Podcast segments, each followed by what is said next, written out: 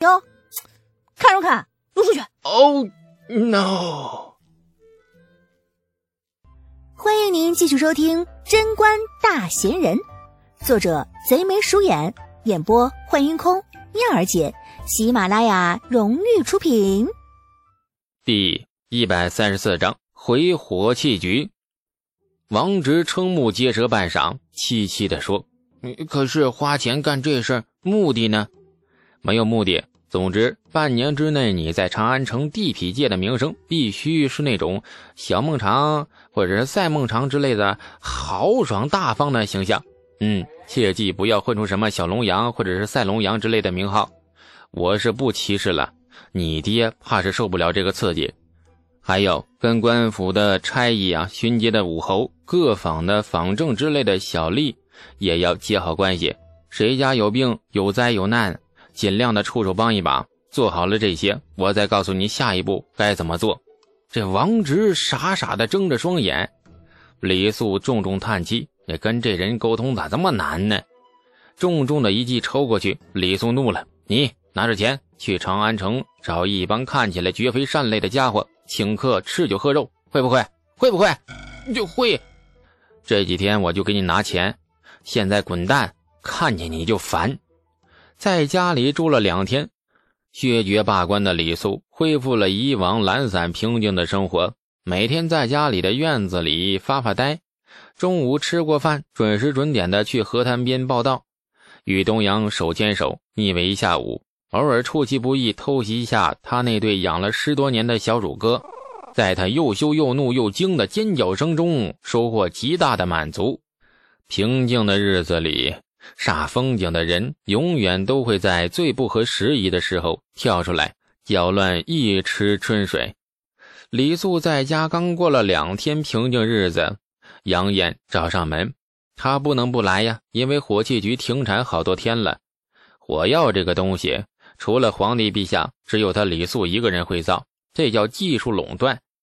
看到杨艳那张极度不满的脸，李素才赫然发觉，李世民对他的惩罚不仅仅是削爵罢官，还有一样，那就是每月必须亲手调配一千斤火药，给朝廷白干工，不能师出无名。于是英明的李二陛下管他叫做将功赎罪。打白工不是李素的风格，但是这件事情他可不敢不干，因为这是皇帝陛下的旨意。不甘不愿的随着杨艳回到火器局，一切都和往常一样。路上遇到金无畏将士，还有那些来来往往的小吏工匠们，见到李素后都是一呆，然后纷纷躬身行礼，神情跟以往一样恭敬，不，甚至比以往更恭敬。李素看得出。那是一种发自内心的敬重，每一礼行的是毕恭毕敬，一丝不苟。李素表现得很谦逊，别人行礼时，他急忙回礼，嘴里连连说：“哎呀，不敢不敢，李某犯了错，有负陛下圣恩，已经被削爵罢官，草芥白身，不敢当此礼。”那行礼的人吓坏了，他们怎当得起李素回礼？于是急忙又躬身回了一礼。然后呢？李素又一礼回过来，大家那拜堂似的，在火计局院子里行个礼，没个完，好累呀！杨艳脸颊直抽抽，板着脸将李素拽了起来，踏实的受了大家一礼。众人得到满足了，纷纷四散而去。李监正，你够了呀！你犯错是为火器局犯的，火器局上下谁人不知你为了火器局请之用度？不惜痛殴了杜之思那个姓吴的混账。火器局得知消息时，人人拍手称快；得知李监正你被陛下削爵罢官，人人痛哭失声。仅凭此举，火器局监证以后仍是你的。从少监到工匠，我们不会再认第二个监证。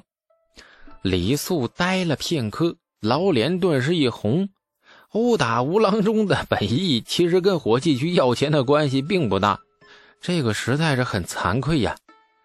杨艳看着李素，目光愈发欣赏，捋须长叹：“哎呀，以往只觉得李监正为人懒散，不识大体，奢华无度，不堪重用。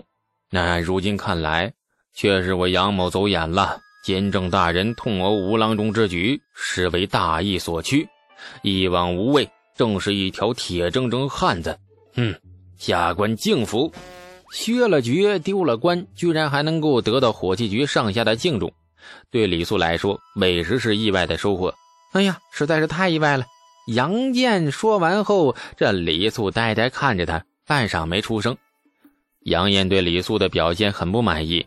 大家对你如此敬重，按出牌的套路，这个时候你应该开口谦虚几句，感激几句，甚至痛哭几声，那都好啊。这傻愣愣你看着我，你几个意思啊？监正大人，配火药的工坊还是老地方，外面已经有金吾卫将士把守。监正大人径自进去即可。李素点了点头，二人继续往前走。走了几步，这杨艳忽然叹了口气：“哎呀，监正大人不必忧心，陛下削爵罢官不过是一时之举，只为平息朝臣众怒。不得不说。”陛下对监正还是恩宠无加的，领了数百人冲撞了官衙，殴打朝官。若是换了旁人，必然是杀头抄家大罪。陛下只是削爵罢官，足可见皇恩之隆。监正数次为国立功，陛下必不会轻易重惩你。日后若监正能够立身立德，好好的反省过失，相信数月之后，陛下仍然会起复。陛下罢监正官职之后，却迟迟没有委任新的火器局监正，便是明证。火器局监正空悬，正是为日后起复而用。监正大人不必挂心。哎呀，多谢是杨少监提点。其实当不当官的，我并不在乎。不当官亦可以为大唐献一份心力。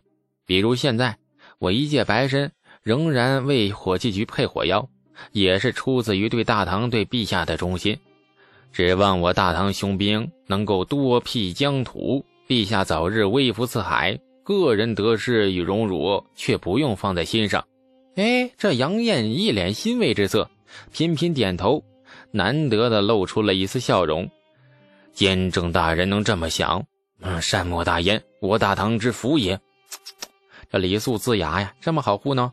原来以博得杨艳欣赏的方式就是喊口号表忠心，顺便跳一段忠字舞，他可能更开心。相比之下，还是跟许敬宗相处更为舒坦。许敬宗跟杨艳不一样，他是无时无刻不在变着法子博取李素的欣赏，溜须拍马，无论角度还是力度都是非常令人愉悦的。就是危难时刻，人跑没影了，撩了。李素脚步慢了许多，一想到许敬宗，总觉得今天火器局里少点什么。哎呀，哎呀呀呀呀呀！监正大人，下官想杀你呀！极度惊喜的语气伴随着一股浓郁的马屁味道是扑鼻而来。许敬宗脚步匆忙，一副道侣相迎的姿态，这跑到李素面前，惊喜地握住他的手直摇晃。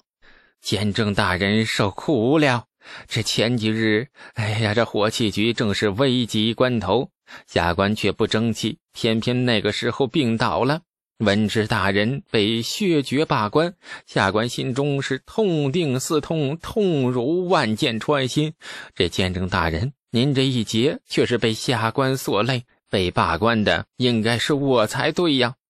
李素笑吟吟地瞧着他，很完美的演技。看，眼角还挤出了真诚的泪水，一脸羞愧之色站在面前，那种羞愧的，哎呀，直欲撞墙却又怕疼的纠结表情，生动的在他脸上表现出来，而且还很有层次。杨艳被恶心坏了，许敬宗选在这种关头病倒，究竟是怎么回事？大家心里都有数。现在见许敬宗这副羞愧的马虎炮的模样，杨艳脸色铁青，鼻子重重哼了一声。然后朝李素点点头，拂袖便走。许敬宗倒是无所谓，混官场的人最不需要的东西，那就是脸皮。对杨艳的离去毫无表示，当他是一个透明一般。哎呀，莫理杨少监啊，他就那人。许少监继续啊，刚才说到被罢官的应该是你啊。然后呢？李素饶有兴致的瞧着他，他对许敬宗的说话内容没有兴趣。反正都是屁话，没有一个字能信。但是对许敬宗脸上的表情很有兴趣，这是影帝级人物在授课呀。许敬宗露出了尴尬之色，这回真是尴尬了。李素那饶有兴致的目光令他如坐针毡，有一种全身被人看透的感觉。叹了一口气，许敬宗垂下头，低声地说：“哎呀，监正大人，下官知错了。呀，你病了有什么错呀？发生这种事情，大家都不想的呀。”许敬宗老老实实：“下官其实没病。”杜之思太不通情理，下官接管了火器局财权后，进退两难。你去要钱，别人不给，想还回财权，怕见证大人训斥，下官走投无路，只好装病躲开了。李素笑得更加开心了。当初对许敬宗的猜测没错，这是一个典型的真小人。